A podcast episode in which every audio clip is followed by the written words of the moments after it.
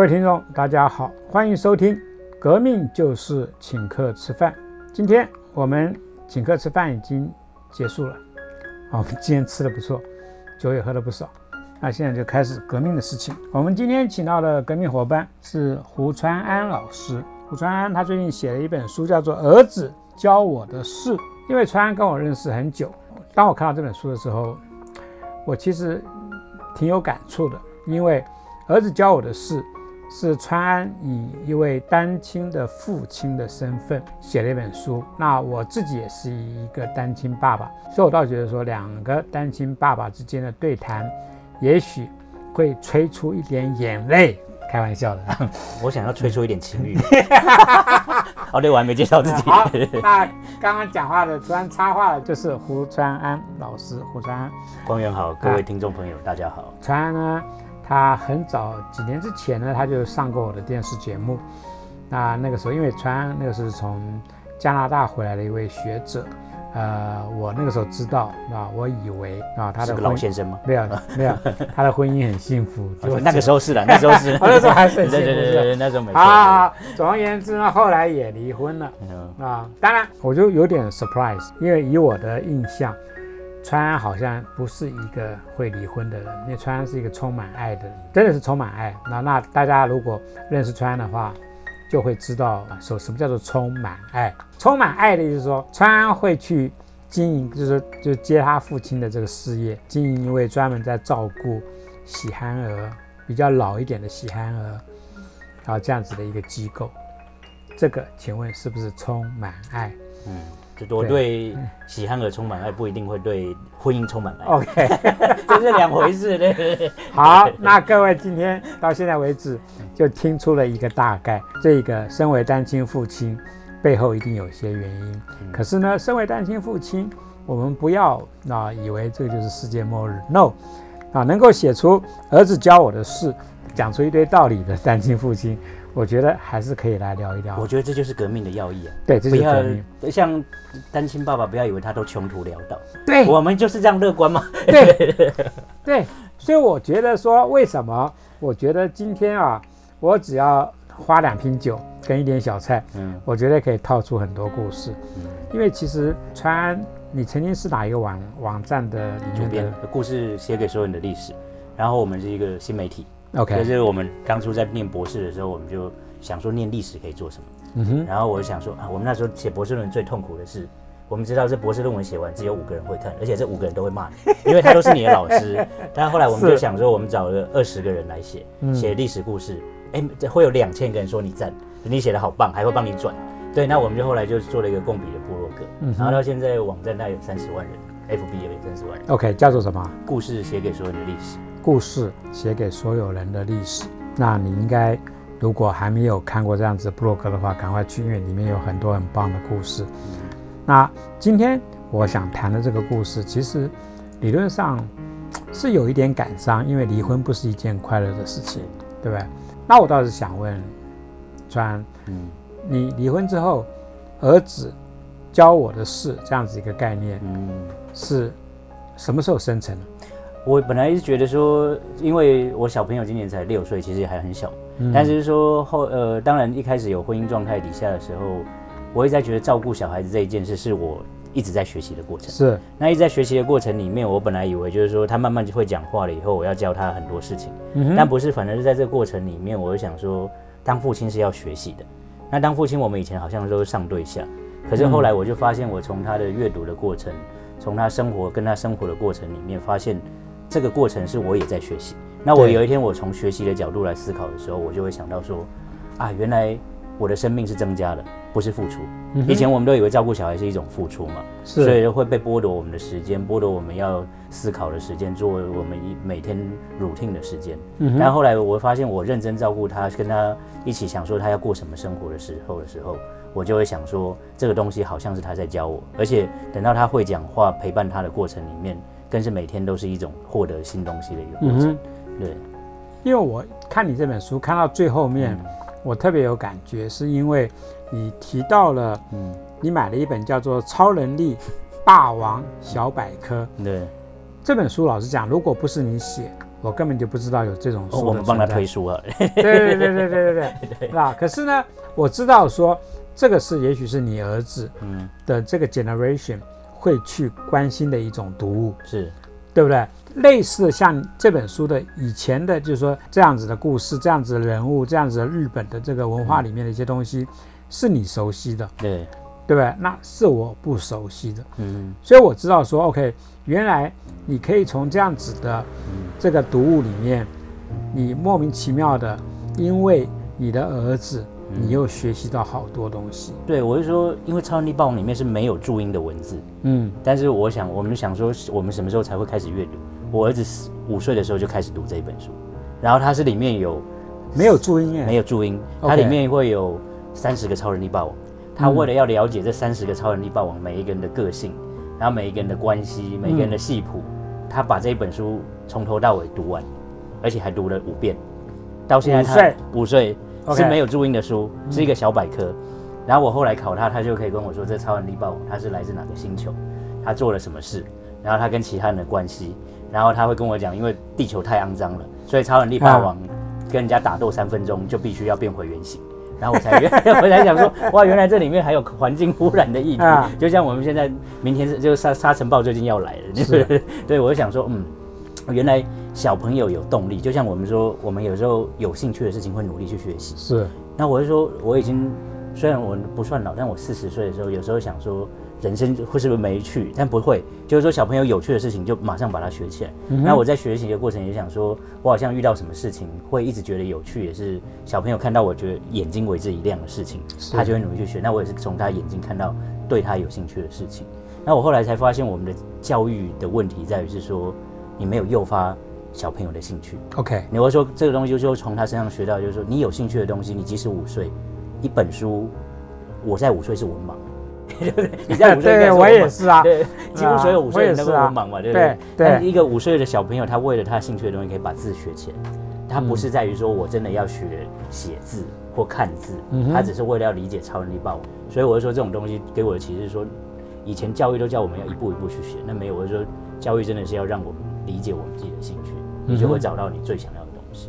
对所以就是说，其实我的年代、你的年代、你们家小朋友的年代，嗯其实三个完全不同的 generation 嗯，对于文化的理解，其实完全不一样。我的年代很可怜，对啊跟你的年代一样。我要知道那个，就国民党教我说，你从四川成都要坐火车到上海，我要经过哪几条铁路？铁路，哎，对对，你还知道吗？对对对对对对，哎，我们以前他背的都很熟啊。要考这个的，对啊，对啊，而且嗯我以前常跟别人讲，我是孙中山的信徒，知道吗？嗯是，我是三民主义没有考过满分以外的分数，嗯哼，对，所以所以这种我们都是被这种毒害思想进对啊，我在我的成长过程里面，我小鱼都是逆流而上的。对啊，就是对蒋介石对啊，小鱼如果不逆流而上，基本上这条小鱼是有问题的啊。对对对，他要把它打到像那逆流对对对，一定要逆流而上啊！对要不逆流而上就是就变沙西米了，对对吧？被就被干掉了。嗯所以其实我我因为看这本书看到最后，我其实越来越有感觉，是因为嗯当我看到哦，原来你跟你们家小朋友其实有一个连结很重要，而这个连结呢，我还真的还知道叫做汤马士哦。玩具火车，是。因为我莫名其妙的喜欢在网上面逛来逛去，嗯。那汤马士的这个卡通，嗯。我还真的是你不是因为为你女儿，是因为自己没有没有，是我自己去看。哦，那你真莫名其妙我。自己去看。啊，然后我就发现说这个卡通嗯，其实挺有趣。对。你因为这个卡通，然后认识更加认识你们家小朋友。对，而且我觉得有一个重点，是我看汤马士的时候，他不教中教校。对，他们里面我觉得汤马士，因为我们的童书以前有个毛病，是。你小朋友读了一个故事，就后面有个启示。嗯哼，我们看故事的人最讨厌给我们看启示，小说你就要自己去想象有没有？是。那汤马士里面每一台小火车都有自己的个性，是，他们都很顽皮，都很调皮，会闯祸，对，然后会被骂，会被他们那个总管骂，就是说你今天怎么又闯祸了？今天又闹事了。是，他但闹事以后，他没有说你要做什么，嗯哼，就是说我觉得这很好，就是说它里面每一台火车的个性都很饱满。那这是小朋友喜欢它，是因为故事好看，而不是他真的就是说你做你你小朋友就是说你做了这件事你要变乖。嗯哼，我很讨厌叫小朋友说你要变乖，因为我们到现在都还很坏嘛，对不对？你你比我更坏，你也知道我坏我坏你透了。坏透了，对对对我坏透了对对我们都希望我们到四十岁、五十岁对。还很坏嘛，对。不对？对。其实我我在看到这本书，我后来看完的时候，我其实在那边想，你作为一个父亲，你如果没有离婚的时候，例如说，嗯。你会知道汤马士吗？嗯，对，这个东西我知道吗？我会知道，因为我比较自豪的就是哦我高度摄入亲子了。，OK，对对所以就说对对不管离不离婚，你其实嗯，都是跟你们家小朋友是非常 close。对，就光远一定知道有一部电影叫《克拉玛对克拉玛》，对，我知道那个是那个是整个一九七零年代非常重要的一部电影。对，就翻转了男女之间的那个东西嘛。对对对对对，我记得一个镜头，你这样突然讲到，我记得一个镜头是爸爸那个时候跪在地上嗯。跟小朋友讲话的一个镜头，还是怎么样？我觉得那部电影其实是在讲离婚，嗯，对，对我很重要的一部电影。我后来重新去看那一部电影，就达斯汀嗯。霍夫曼跟 Dustin Hoffman，对。对跟梅丽史翠普嘛，对啊对对。对。然后他们就是他那个就是爸爸一直在忙于工作，对。妈妈本来有一个自己的工作，后来嗯就开始就是去照顾小孩，但妈妈想要回去工作，然后但是有一天妈妈就突然离开了，那爸爸重新来接手这个小朋友的时候，觉得措手不及。嗯哼，对，那我看那个电影的时候，我想说好险，我是从小朋友一出生就开始照顾小孩子，因为那时候我在写博士论文，对然后我还记得我在打博士论文的时候，小朋友躺在我这边，对，然后我还跟他他他怀在在你怀里对，对，然后他就真的睡不着，我就开始跟他讲论文，他就睡着了。现在哭论文到底 论文真的枯燥啊。对对，然后后来不过嗯，但是我说在那过程里面，因为我小朋友早产，一千五百克，所以一开始他在保温箱里面，其实是我每天带母奶去给他喝。是，然后我开始，我终于知道一千五百克的小朋友的头有多小，就刚好头就放在你手掌。对那个手掌那，我后来才觉得那就是生命的重量，你知道吗？对，那我们常会觉得母亲呃生的小孩会有母性，后来我去找了一堆资料，如果你父亲一开始就去接手照顾这个小孩的事情，不要用传统的性别分对。工养式，对爸爸也会产生出那种某种叫催产素的东西，对。你会产生出类似像母性的那种东西，对，所以这种东西不是必然一定由女性去接受的。嗯哼，那我写这本书的原因也是在跟大家讲说，亲子这种东西它不是不分男女，是，当你决定要有一个小孩的时候，你要投入。对。所以我说我不会有达斯汀霍夫曼，就是克拉玛对克拉玛那种情节。嗯哼，就是当我要离婚的时候，我觉得我要照顾小孩，我会说这个小孩要跟我生活在一起，我不会想说由母亲来照顾。对，那我觉得这个东西是我的责任，因为我是喜欢小孩、对。喜欢小孩的人，所以我才要继续照顾小孩。哎，我跟你不太一样，因为我离婚的时候，其实讲到我们家女儿的照顾，其实我太那个前妻决定她要来照顾，我完全不会觉得，你自由了。对对，没有没有，其实我不会觉得说有你这样子的一个想法，嗯，因为我看你的书，我才发现是说，其实父亲照顾这个离婚之后的子女，跟母亲照顾嗯，离婚之后的子女，尤其是儿子，对，其实他在统计上面是有一些差别的。没错，因为我里面有用一本专业的书叫《男孩危机》嘛。嗯 Boy Crisis，它是其实是一个美国的研究。他说，你知道美国为什么有那么多人在监狱里面，就是因为单亲妈妈照顾下来。这当然不，这是他的研究，不是我说，要不然我到最后会被攻击。嗯没有，他说不是，就是说重点在于是单亲妈妈又不让他跟爸爸见面，就会产生这样的问题。嗯，因为他一个逻辑在于是说，单亲妈妈从小照顾一下，如果你每天要骂你的父亲，那小朋友会觉得你在骂他。嗯就因为小朋友是从父亲母亲生下来的。嗯所以这逻辑在于说，你不能让小朋友厌弃他自己。就是说，所以即使离婚了有单亲妈妈照顾，你也不能说爸爸的不好。嗯哼，那我一样，我说如果离婚了以后由单亲爸爸照顾，你也不能说你妈不好。对对所以不管是你跟这个小朋友说是你妈还是你爸不好，到最后都会让他觉得是自己不好，因为他就是你们两个产生的嘛。在这个过程里面，我们要去想，就是说离婚了是两个人的离婚，是但是对小朋友来讲，爸爸跟妈妈是一辈子。对。对，那我是说，至少在我的例子里面，我很平静的去处理这个事情。那比如说，每天都会让他们去有试训的时间，然后就是因为我现在前期在加拿大嘛，OK 哦，所以我每天会固定有一个时间让他们有去自己就去有聊天的时间嗯，然后我们会在那个场合里面不讨论我们要处理彼此之间的事情，是小朋友跟他妈妈跟他爸爸的事情。对对对对，所以小朋友嗯。在试训的过程里面，他会理解到离婚这个概念吗？会就是至少你看，其实小朋友我说他都懂。嗯我们以前在三岁的时候在吵架的时候，他会叫我们不要吵。OK，我说他懂，要不然如果更小两岁的时候在吵架，他会突然断电就睡着。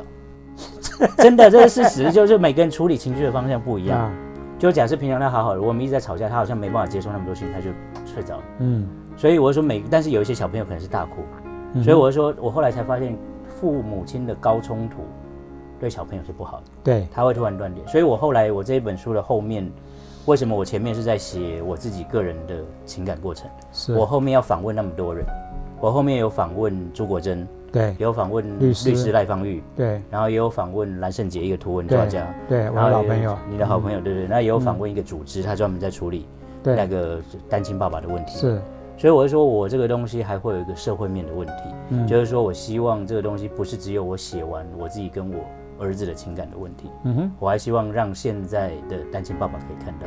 所以我常后来我就跟就是我一调查我才发现，单单亲现在虽然很多嘛，对不对？对，但光远知道单亲爸爸跟单亲妈妈的比例，一半一半左右吧，对对对，这差不多，因为单亲爸爸四乘五，嗯，所以所以四乘五。但是我是说这个东西每次大家听到会惊讶，是说四乘五在全世界所有先进国家里面是很高的，台湾单亲爸爸的比例很高，基本上美国大概美国跟法国大概都两成，就所有单亲家庭的。就说美国其实它的整个的法律的系统是判给妈妈比比较多，较多，对对对，对，没有，而且还有一个重点是，你知道台湾，我后来去问那个律师赖芳玉才知道一个事情是说，台湾大部分都是协议离婚，对，协议离婚的状况之下，大部分都是爸爸带走，因为是妈妈想要自由，大部分啊。OK，但是如果是进入官司，基本上都是判给妈妈，判给妈妈，但是进入官司的只有百分之十五，离婚的案件里面。法官比较信任妈妈，对，就是我里面在讲那个，我访问那个红鹤爸爸阵线的时候，他就说，那个爸爸明明已经请了育婴假，嗯，然后也请了这些东西的假期以后，然后在判离婚的时候，法官说跟他讲，你是男人，你应该比较不会带小孩。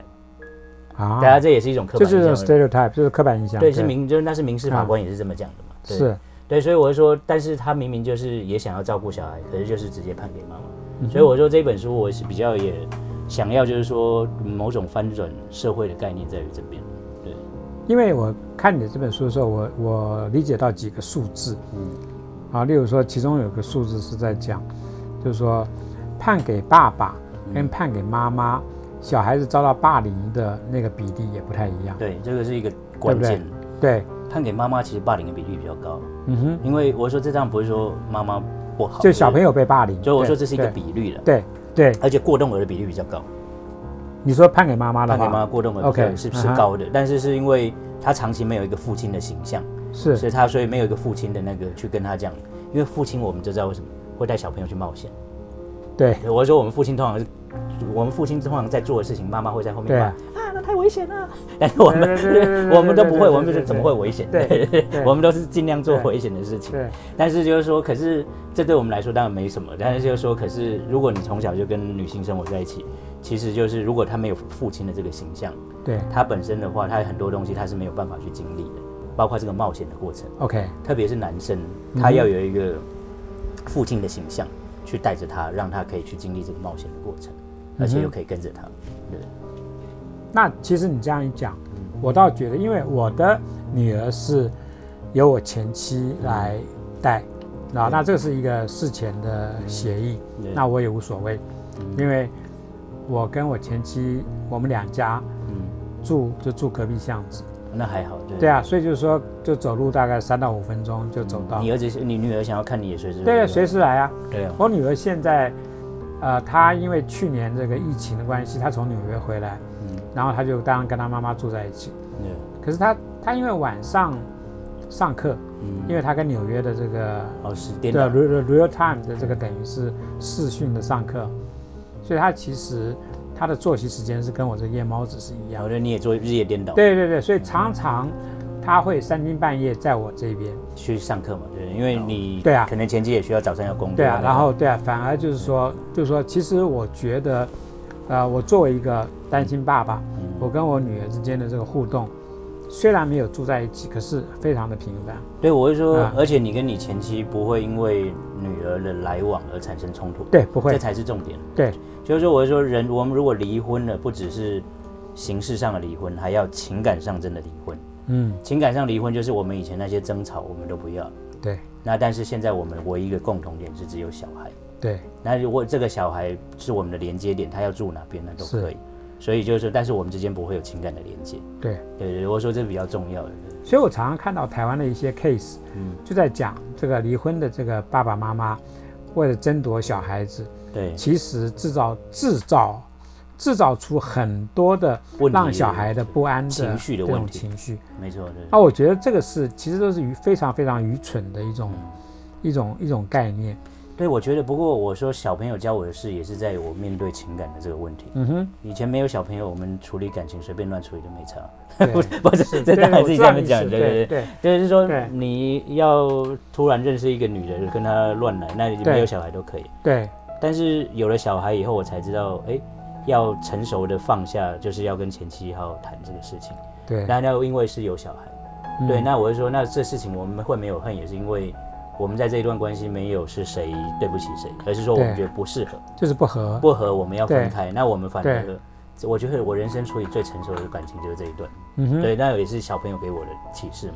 嗯哼，对，所以我说小朋友给我们启示很多，我们要去接学着接收这个讯息。嗯哼，就是说，所以是说，在这里面，呃，小朋友也是让我可以比较成熟的去放下一段感情。对，这是我自己想到的。对，其实因为我看你的这本书，我其实特别注意到你，你很喜欢谈嗯。这种所谓的这个标签化，就是刻板印象。嗯，我们长久以来对于单亲爸爸的一个单一个标签化，对吧？单亲爸爸好像嗯。就是跟单亲妈妈比起来，嗯。就是不适合，嗯。就是会出事，对，对不对？那可是我从你的例子里面看到，包括我自己的例子，因为虽然我的例子里面，我们家小朋友是是跟我呃前妻住，对，那跟你完全不一样。对，可我觉得，任何时候，如果你把这种单标签化的这个概念嗯带到你这个离婚后的生活，对，我觉得那个是非常危险，因为嗯你会伤害到不只是两个人，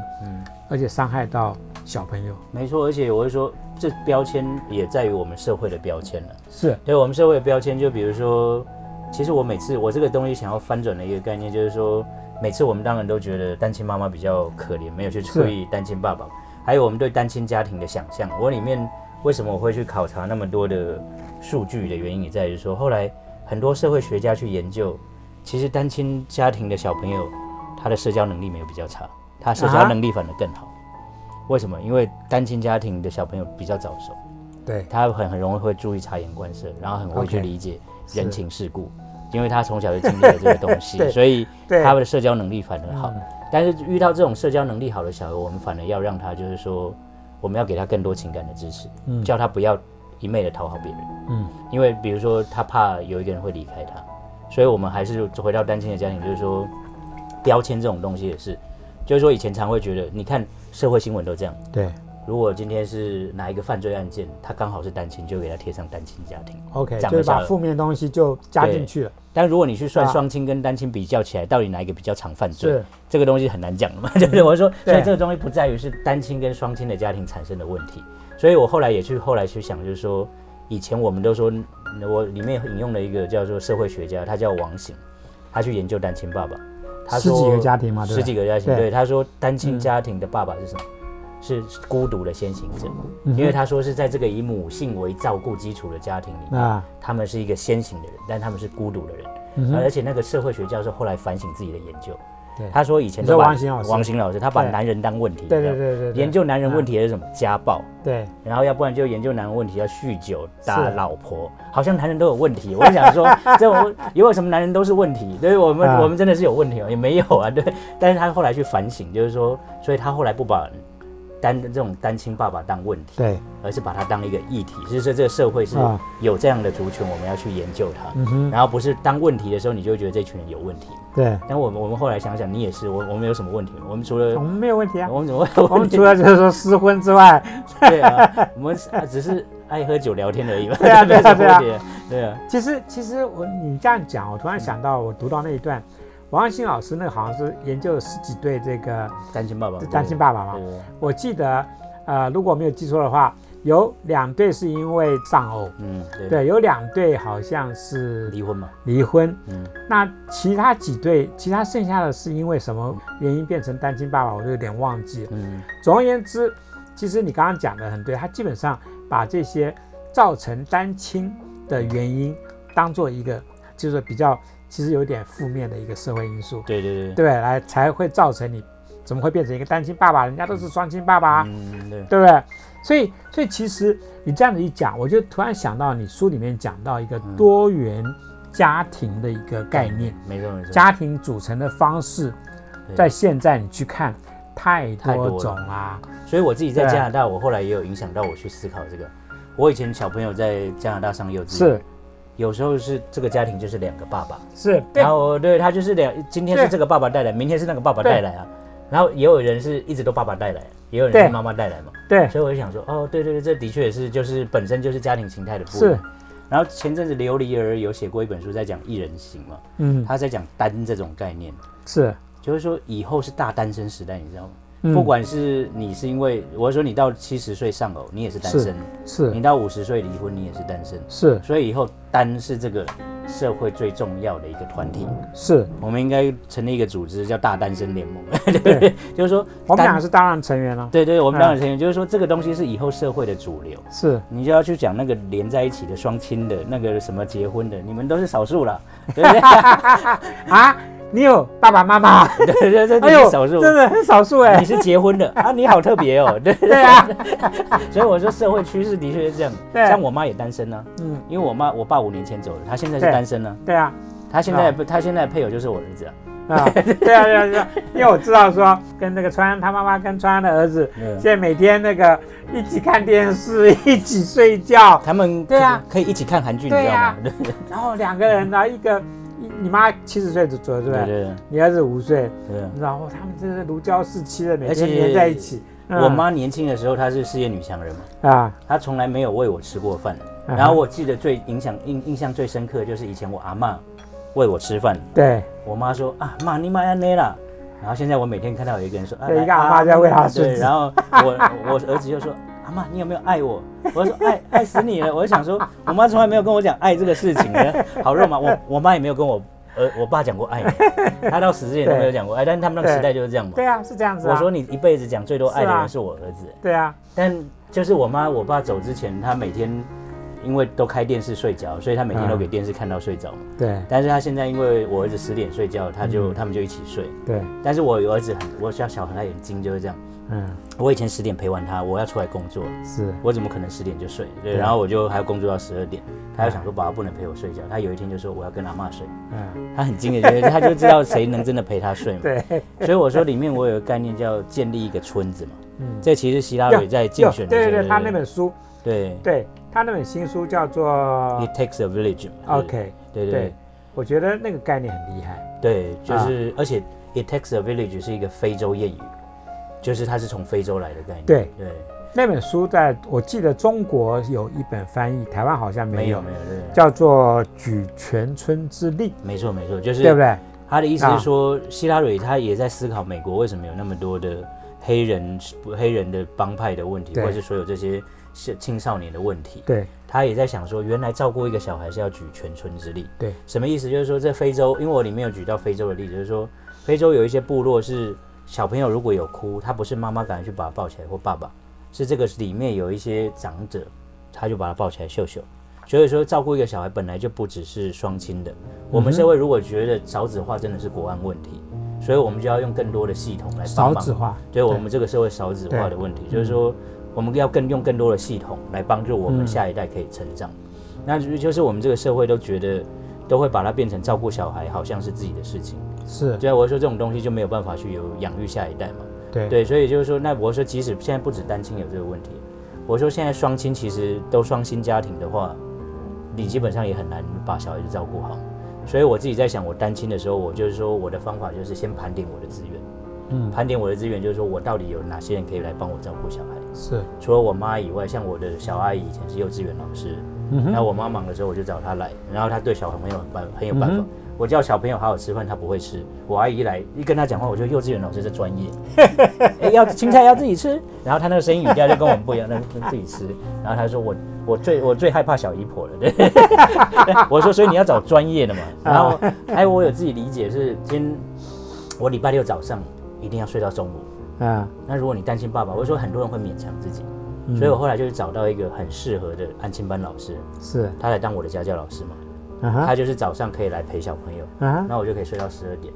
但我是说这种东西，就是说那个小朋友跟那个老师跟小朋友也很投缘。嗯，我们不要以为什么东西都自己教最好，对，因为我们不懂啊。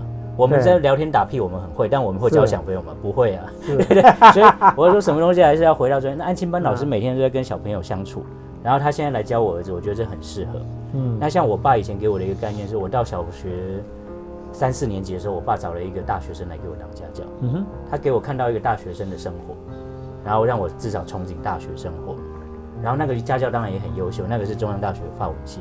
，OK，然后你知道他后来考到公费留学，啊，当然我本来不知道他那么厉害，他每天就只有在旁边念法文诗，啊所以这大概后来也害我念文学，念文学这种不赚钱的。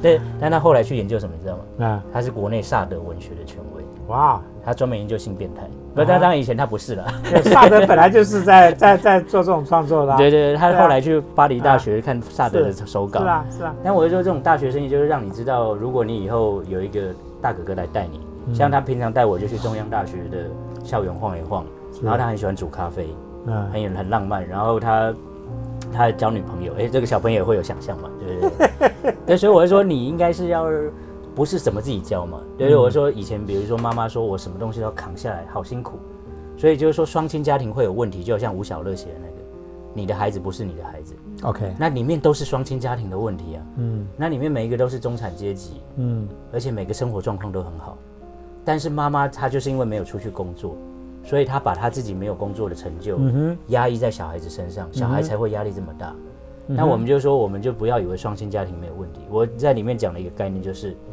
单亲是一种生活状态的选择，它从来不是问题，是我们人生的选择。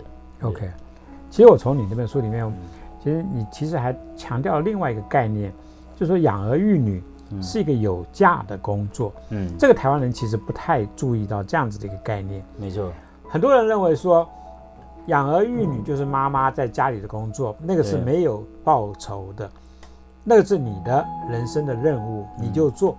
对，所以我从你的书里面，我另外还看到一个东西，例如说讲到，呃，日本在呃比较以前的江户还是对对对，那个时候，其实对于整个离婚的概念是不一样的。不一样的。你知道，我一直后来才发现，我们上一代的那个世代是异常的，你知道吗？嗯日本也是，日本最夸张的是，日本我们常在说，以前我们想象中的理想家庭是什么？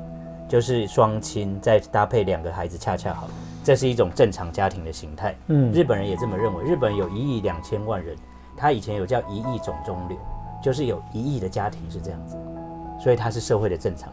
但你知道嗯这种正常是一九四五年二次世界大战以后才形成的正军进去之后，，对，而且是因为有高度经济发展。嗯什么意思？就是说，日本为什么他们就是说我让愿意当上班族，因为公司会养我一辈子嘛，，OK，所以我才可以想象我未来三十年的生活，嗯我才可以去娶一个老婆，生两个小孩，这都可以负担得起。可是如果我们看历史，因为我是历学历史的，我很喜欢看以前的社会是不是这样，就发现这个社会，日本这样的社会其实变态，跟台湾一样，就是战后的一种社会。是它是变态。你知道江户时代，他们曾经有个法令叫什么？你不能离婚超过七次，因为当时太爱离婚了，你知道吗？而且当时大家大家有事没事就离婚就离婚，而且不只是 不只是男生爱离婚，女生也爱离婚。，OK 女生爱离婚的原因是她要拿到休书，她才能跟下一个在一起啊。OK，就是啊所以他们就疯狂离婚，而且不只是城市哦，我们看那个四国乡下的人也是这样，他们就一直离婚，所以他们就是想说，我今天不开心吵架，我就去跟就跑去跟政府讲说我要离婚，男生女生都可以要求。OK 然后你知道这个东西什么时候开始改变吗？啊自从有民法制度出，明治的民法，OK，明那那治之后你对是，江户先嘛，对不对？江户然后后面就是明治嘛明治嘛，对不对？然后明治时期的离婚就有点是改就马上降一半 OK，对对，改良了这个江户时代啊，那你看我们中华民国的民啊法的制度，离婚制度什么时候建立的？你知道吗？我不知道。民国十七年呢、OK，今年民国几年？一百一百一十年，一百年前的民法制度在限制我们的婚姻，你觉得这合理吗？嗯这不合理嘛？所以就是说，一百年前想象的一个婚姻家庭制度，它还是在限制现在的婚姻家庭制度。嗯那我觉得我们应该就是法律才是限制了我们婚姻的自由嘛。如果你今天就是离进入婚姻跟出来婚姻都很简单，嗯那你就会开始思考社会多元化的问题。这是一个我们制度，我们是被制度束缚的关系。那是因为我的关系是还好，你的关系也还好，是我们是协议的。对，我我们还好，对，我们都协对，议但是我们要知道有多少人是在官司里面炒挣扎出来的，人对。吵出来的，那只要一进入官司，那个东西就会其实对小朋友的发展不是很好，因为你没没事不会不会有人想上法院，就是但是对光源比较不一样，你很喜欢上法院，对。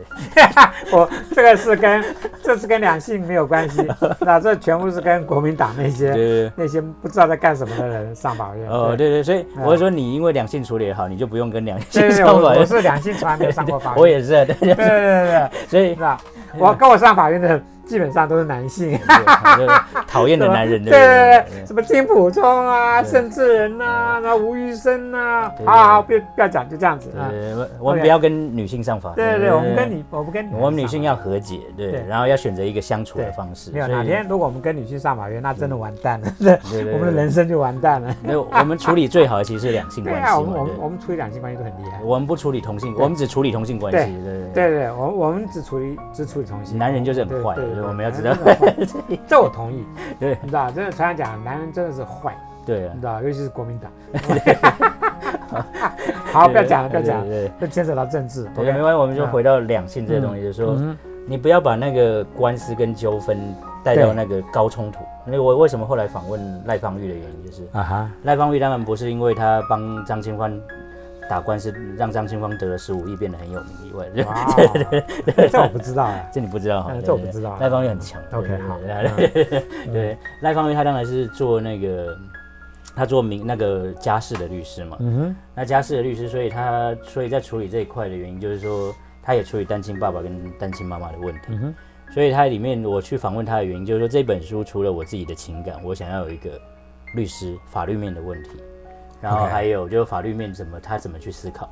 那他给我的想法我蛮震撼的原因就是，你知道现在所有照顾单亲爸爸的团体，因为我不说我们两个都还好过，对，我们两个是比较不太需要别人照顾，因为我们虽然没有很有钱，但基本上还蛮对逍遥的，对都都 OK 的。对对对对没有，我跟你讲，嗯讲到这一点，我还真的要感谢我前妻，对。因为她在我婚姻的过程里面，她帮我处理的很多我的这个 finance 的问题。对，所以虽然离婚了，可是我发现说，哎，我怎么我们这种就是我怎么不会处理我怎么有对我对，因为我从来不去管钱的事情。嗯，那离婚之后，我还是说，诶，我觉得我还还过得不错。经济。上还不错哎。你是不是离婚了以后才开开始感谢对前对我哎，我真的是，我真的离婚之后，我才发现说我其实挺有钱的，哦。而且都是因为我前妻在帮我处理我的那个投资理财，哦，对对对，所以我才有这么多钱去跟国民党打官司，而且一点都不怕，对对对戴总就来告。你知道，哦因为我的我的我的财产可以跟你们打不知道多久的官司，我一点都不怕。你要我赔多少，我都可以赔，我们无所谓。都是离婚以后感谢前妻，但还要不要再进去婚姻呢？不要嘛，看到不要。不是没有。回到刚才那个问题，但你你不要讲啊，因为因为我知道你现在你现在有女朋友，所以你最好不要讲这个。人结一次婚就好，人结一次婚不要讲这个事情，要不要我不要我不要以后被骂，你知道吗？OK，嗯，好，我们刚才回到那个嗯议题嘛，就是我去访问赖芳的律师，因为他要处理这个家事的问题嘛，然后他就讲说这种单亲爸爸跟单亲妈妈的问题嘛，他就说其实单亲妈爸爸最大的问题就是说你要怎么就是跟小朋友情感的交流，就是你要真的是融入他的生活，嗯因为有一些比如说假设你是，然后还有一个比如说刚刚我们说的是我们哦是我们说我们好过了，但是有一些人真的过不下去，是。就是他没有经济基础，他也没有固定的工作那要怎么办？他就去找社福组织。那你知道所有照顾单亲爸爸社福组织的都叫什么吗？叫什么？现代妇女救援基金会。哇哦，那这个东西，对，这名字就不对了嘛。妇女薪资基金会，对对对对，他们有个单亲爸爸的部门，嗯但你不是从男性的角度去思考。对我是说，所以你现在台湾去去找一个有规模的社福组织在帮助单亲爸爸的有没有？还真的找不到。嗯，就因为我们我们是两个比较爱刮噪的单亲爸爸，你知道一般的单亲爸爸都不大会表达，嗯。男性也不会对表达。对对对，这点我们真的我要有一点不好意思，对，对我们俩都要有点不好意思，因为我们好像我像们刮噪嘛。错误的让人家认识 单开心亲爸爸，对对对就是说比较不去对担心这个后后面的一些事情的单亲爸爸。你知道你还记得有一年除夕那个新年的期间，有一个人开大卡车去撞总统府，我知道那就是他单亲爸爸是吗，他是啊他是，单亲爸爸，没有人理解。他到底为什么。OK，他就是在诉讼当中，他得不到，他大概几年看不到爸孩子，嗯，他大概三年之三三四年完全看不到孩子。要我要我也会去撞啊。对，但是中下阶层的就是用这么直接的方式，对啊，所以，那你有没有看过《代理人》那个不能没有你？我知道那电影啊，那电影厉害啊，那也是单亲爸爸。讲单亲爸爸啊。所以我就说，这种中下阶层的人才是我这一本书里面为什么要访问他去讨论的问题。是我们前面当然很开心，但是我说我要有社会面的问题，对啦再就是说中下阶层他真的有这样的问题。我之前看一个新闻，我里面有引用一个新闻，有一个单亲爸爸每天开卡车，你知道吗？嗯他小孩两岁在家里，嗯，他每天开车回家，他没有办法上去，他是用吊吊的那个轮子上去给他去吃便当。哇，他小朋友就每天用手抓那便当来吃，在里面大小便，他两会岁耶，两岁他才去帮他擦擦灰，等到下班回家才帮他擦这个东西。但他们所以所以对。所以其实按照儿福法，他是有一点不太不太应该这样做，因为怎么可以把一个两岁小朋友一个人这样是虐待没错，对啊。但他不知道他要找什么人，对对对对，所以我所以我们现在我我们现在跟听众讲的是说，我跟我跟川其实都是一个比较不太适合当例子的单亲爸爸。我们是要把对例例子对对对对对，其实其实这个社会上面有太多的单亲爸爸，其实是超乎我们的想象，没错，他们的生活其实有一点有点困顿。嗯，那这一点呢，其实大家要去思考他们的处境，而不是我们两个。我们两个基本上是是两个神经病。我老实讲，对 对不对？就是说，对就是说莫名其妙的，嗯就是说对于这个议题去我们来妄发这个议论，其实没我们其实没有没我也许没有想到其他人的处境。我可以想象的原因是什么？因为我照顾喜憨儿，对不对？对，有很多喜憨儿是因为你有了喜憨儿，你变成单亲爸爸嘛？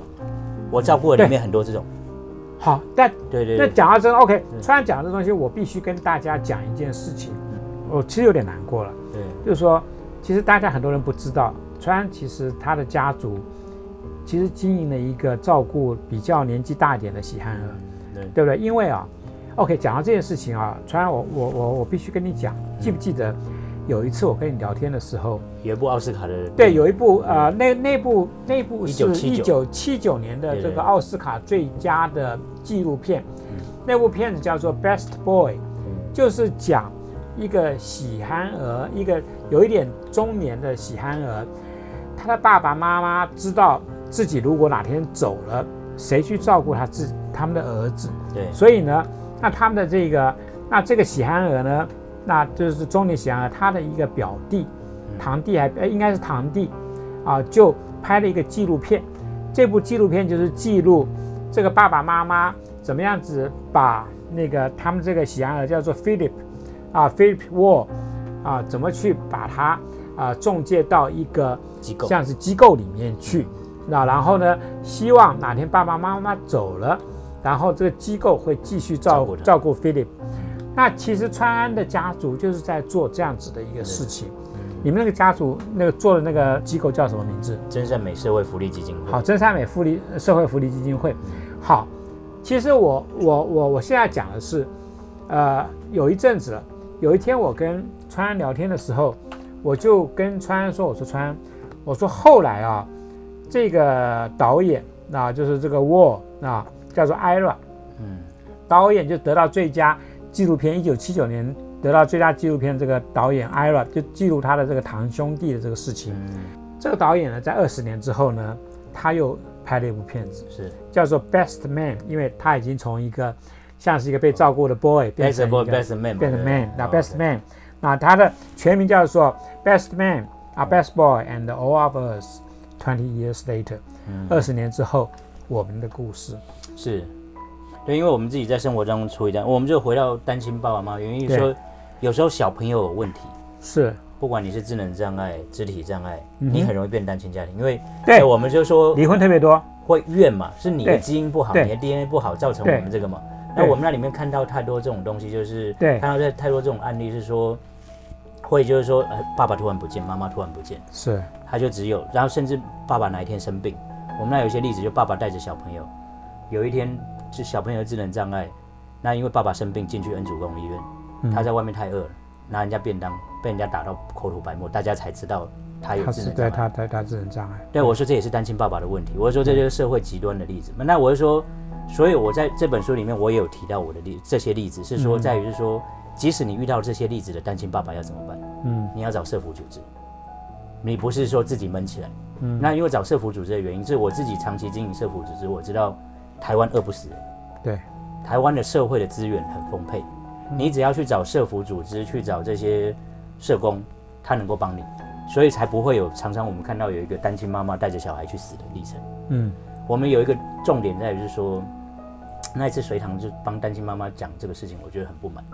就是之前不是有个单亲妈妈带两个小孩去 motel 去自杀，嗯，然后那个就是大家就是说那单亲妈妈怎么样，然后隋唐就说我们不能批评那单亲妈妈，嗯。没有，我说我有个概念就是你只要杀小孩绝对不对，对，你小孩不自己养都没关系，你给社福组织养，他都能够帮你养到大。是。我们那些有一些有一些你知道老憨儿到七十岁，OK，他活得好好的善终，是，所有在他世上的所有亲人都不在了。嗯哼，我们还可以，我们的组织机构，我们说台湾也有这样的社会力嗯量去养这些人。对，所以我就说，就是说，即使你是，不管是你是很贫弱的单亲爸爸，你要养小孩，你不要自己撑着，你要去找社福组织。是，这我说，这是我觉得我们这一集最大的社会意义在这，也就是说，你一定要去找社福组织来帮你。你真的不能养，你就给别人养，社福组织帮你养。对，你所以所以我说里面在于说我盘点我的资源，那你每个人都要盘点自己的资源，你能不能照顾过这个小孩？不能的话，你要找人来帮忙。你们身上面现在照顾多少人？两百多个。哇，这么多，没有，而且我们还有照顾社区里面的，就是我们有社工要去定期访视，有一些他们不是住到机构里面。嗯哼，我们现在在桃园每个里都开始，桃园有一百六十几个里，嗯哼，我们有一百六十几个职工，所以我们就是每一个里，我们定期都会去看这些弱势家庭他的需求。，OK，就有些人他不一定想要住到机构，对，他想要住在一起，那我们每个定期就是去帮他，就唱生日快乐歌，去看他家里需要什么。因为有一些弱势家庭，他找不到人帮他修马桶，是，所以你才会觉得他家里有恶臭。对，那有些人是有囤积癖，其实我也一直就有囤积癖，因为我喜欢也有，对 对，所以我们就帮他解决一些问题嘛，啊然后就是说这问题你就可以让他可能就可以就是生活的下去嘛。是，所以我就说这个就单亲爸爸造成单亲爸爸妈妈的原因有很多，这里面而且单亲爸爸妈妈是不分阶级，对，而且现在是不分性别，对。因为不分族群，原住民什么都有，所以我会说这个社会意义在这里了。对对对对，对，其实我就是看到你们那个组织嗯。啊，然后我知道说你们组织甚至有呃中介他们去工作，对，那其实啊、因为工作，我看到那一段的时候，我其实很感动，嗯。因为我们不要用我们的方式去理解对，这些喜憨儿，嗯，他们有他们的自己的人生，没错，我们只要在旁边啊，就说呃适当的、适当、适当的助他们一把。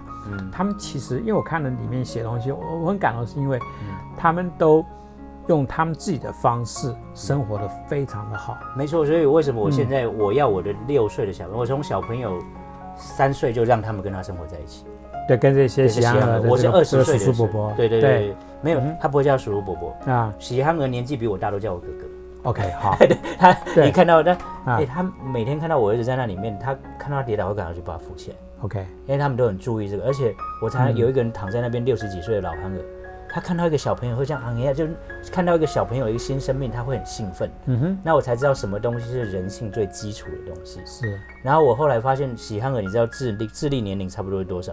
就是五岁到八岁，，OK，OK，所以他比我儿子智能高，不是吗？所以我就说这个理合合理的逻辑就是这样。OK，我让一个啊他的朋友，只是他有个成人的身体，对，但他有一个幼稚的心灵，但他的两个智力是差不多的，是，所以他们是可以变好朋友。嗯哼，那你知道台北？我知道台湾有太多社会案件是什么？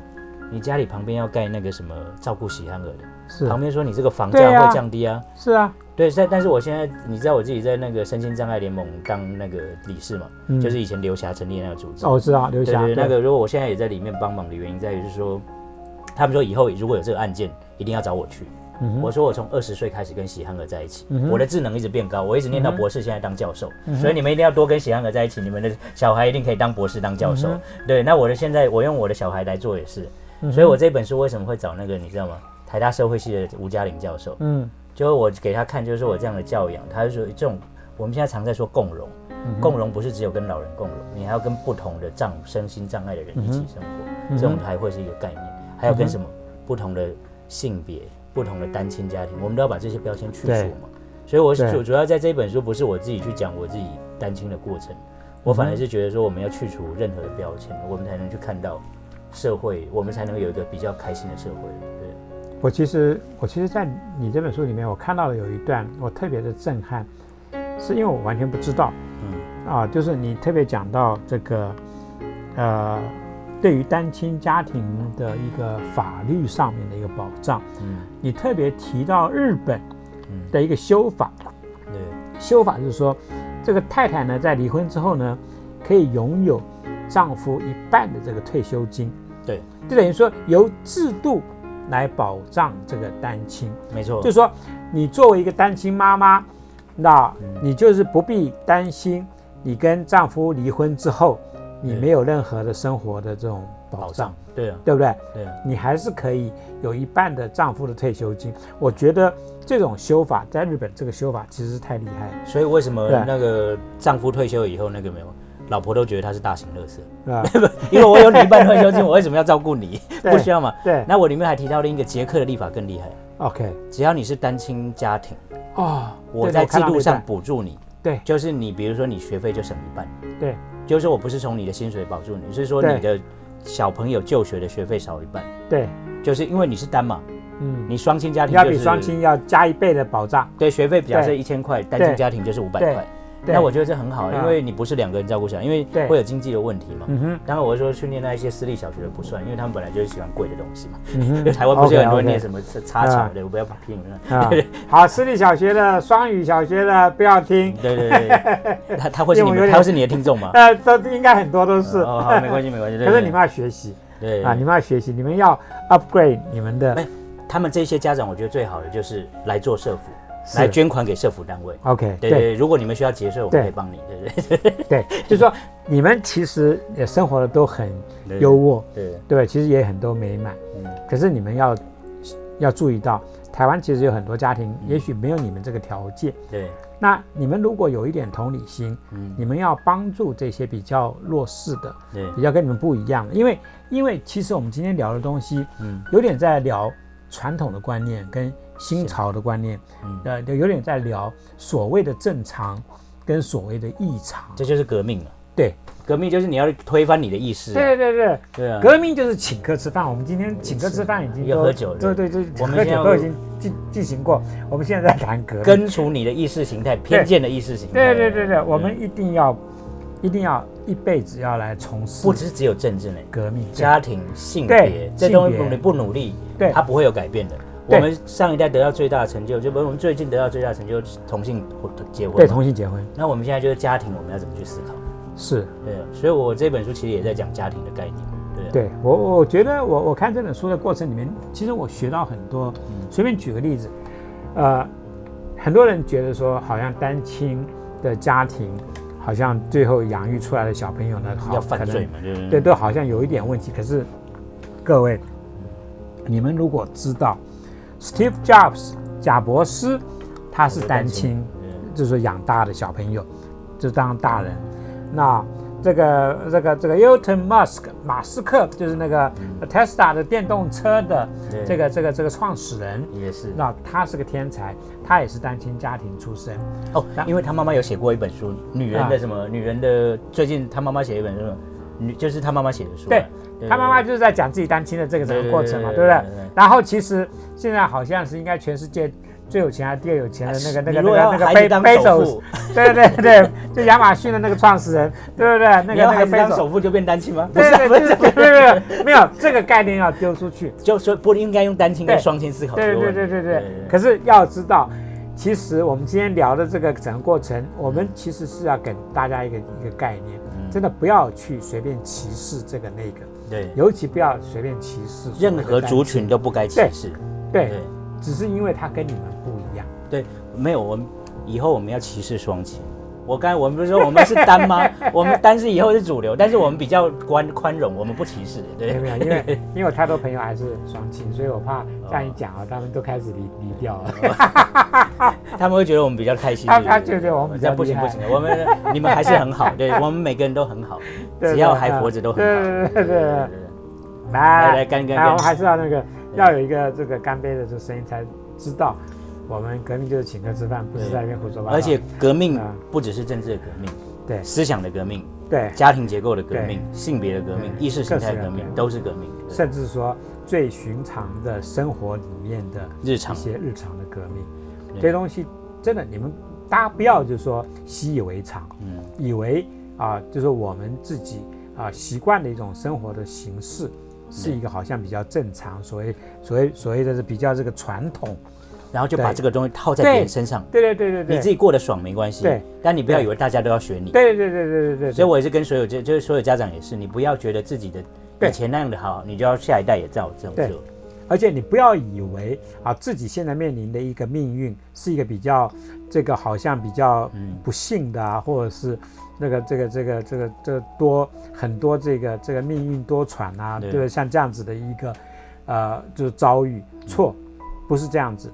每一个人的命运，不管怎么样，其实你如果那真的是用正向去看待它，你其实你你多阅读，你你多理解，其实你会觉得每一天的生活，按照你自己的意念去生活下去，都是非常高兴的东西，而且非常开心的。对，就说就好像你知道那个我跟川安，我们两个单亲爸爸。我们真的算是比较幸运的，可是我必须讲，我们两个也是因为我们处理感情关系很成熟，对我们很成熟，就大家都要回到成熟的对对对对。对。然后我们不会自怨自艾，嗯，对不对？我们其实还有很多，我们攻击的只是需要被攻击的。对对对对对，真的是这样子。那我有这么多官司，基本上我都是打坏蛋。嗯，那那我是照顾弱势嘛？对对，好，一个打坏蛋，一个照顾弱势。来，再干杯一下。好，再这样子那那革命就是请客吃饭，我们今天就大概。进行到这边，革命就是请客吃饭，赞了，赞了，OK，好。